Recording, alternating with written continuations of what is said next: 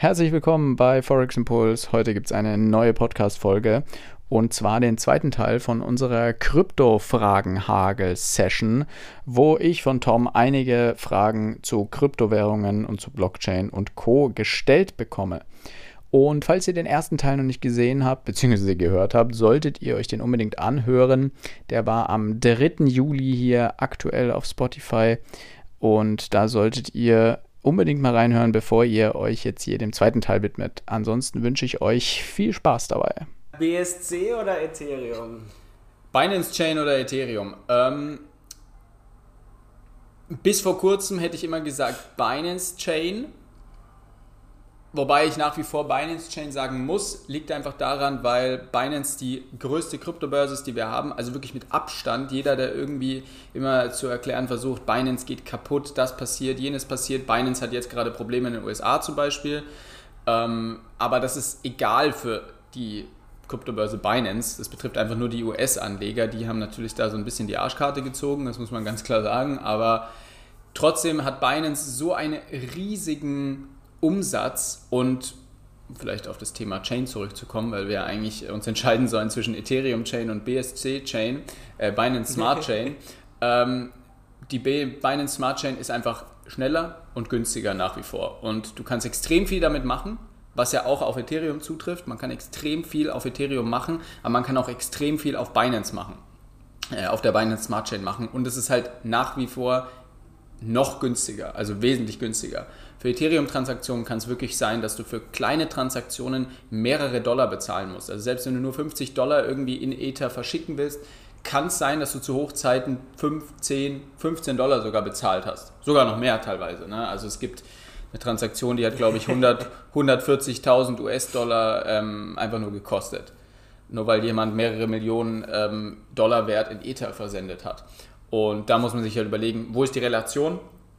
Aber deswegen nach wie vor tendiere ich ein bisschen zur Binance Smart Chain. Ich nutze die auch mehr und bin auch auf mehr, mehr auf dieser Blockchain unterwegs, weil einfach die Gebühren sind entspannter, es geht auch noch schneller und die Blockchain ist auch nicht ganz so oft verstopft. Ethereum ist öfter mal verstopft. Dann, wenn du wirklich eine Transaktion durchkriegen willst, dann musst du extrem hohe Gas-Fees, also Gebühren bezahlen, damit die Transaktion schneller durchgeleitet wird.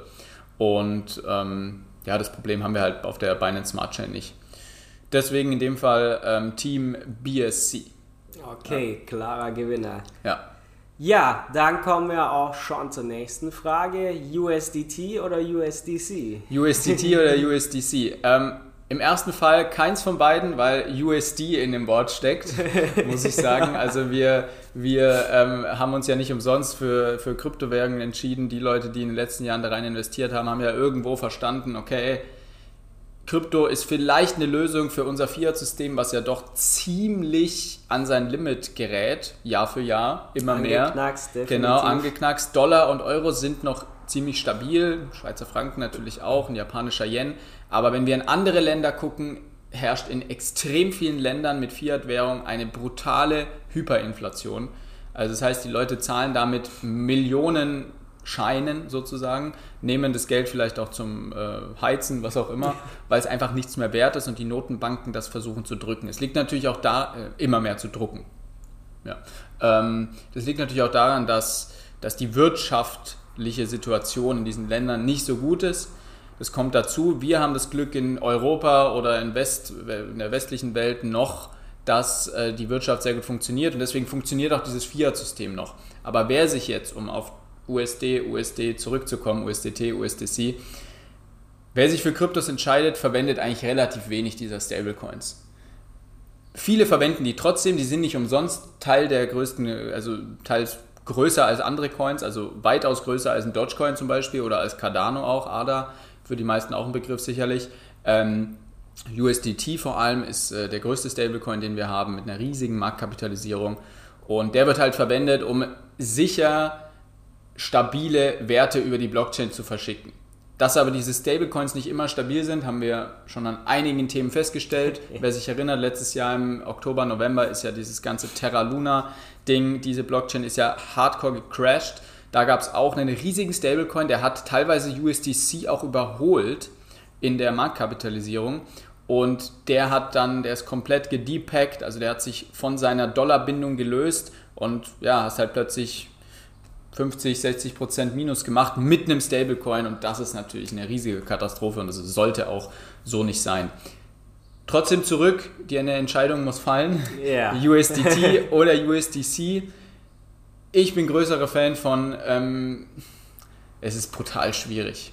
Also, wenn ich sagen muss, ich, was ich mehr nutze, dann ähm, ist es sogar USDC, weil ich sehr viel auf der Kronos Chain gemacht habe und ähm, da öfter mal mit USDC ähm, gehandelt habe, beziehungsweise kleine Pairs eben, die an USDC gekoppelt waren, gehandelt habe über irgendwelche dezentralen ähm, ähm Börsen. Und da hatte ich mit USDC viel mehr zu tun. Wenn okay. ich jetzt entscheiden müsste, in welcher Währung ich meine Stablecoins liegen lassen will, weil ich die vielleicht irgendwo im Staking drin habe und dadurch gewisse Renditen bekomme. Es gibt ja nach wie vor für Stablecoins auch 4, 5, 6 Prozent Rendite. Auf, sagen wir mal, kleineren, unseriöseren Börsen und Plattformen gibt es auch wesentlich mehr, keine Frage. Aber man kriegt auf jeden Fall einiges mehr, als wenn man die, den Geldwert jetzt in Dollar liegen hat und den irgendwo verzinsen möchte. Dann würde ich es auf jeden Fall in USDT liegen lassen, weil die für mich ähm, ein sinnvolleres System dahinter haben, weil die ihre ganzen Werte mittlerweile also wirklich aufgeschlüsselt haben. Liegt das Ganze wirklich, also haben sie so viel USD wie sie auch USDT angeben zu haben. Okay. Also das ist so ein bisschen die Geschichte bei diesen Stablecoins. Ähm, existiert wirklich der gleiche Wert auch in Dollar? Ne? Also so ein bisschen wie, wie früher mit dem Goldstandard. Ähm, haben wir wirklich genauso viel Gold, wie wir Dollar haben oder ist das alles vielleicht nur ein riesiger Betrug? Ähm, who knows? Deswegen in dem Fall Team USD Tether. Ja, ganz klar. Ja, ich könnte dir noch stundenlang solche Fragen stellen. Aber heute sind wir schon am Schluss der Podcast-Folge eigentlich angekommen, auch wenn wir hier heute eine gemütliche Atmosphäre geschaffen haben.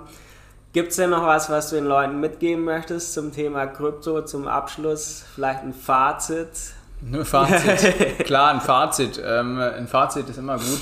Ähm, ich meine, ihr habt mich ja, ihr, ihr hört mich ja sowieso regelmäßig in unseren Podcast-Folgen. Ihr wisst, meine Idee zum Thema Kryptowährungen und meine Gedanken zum Thema Blockchain.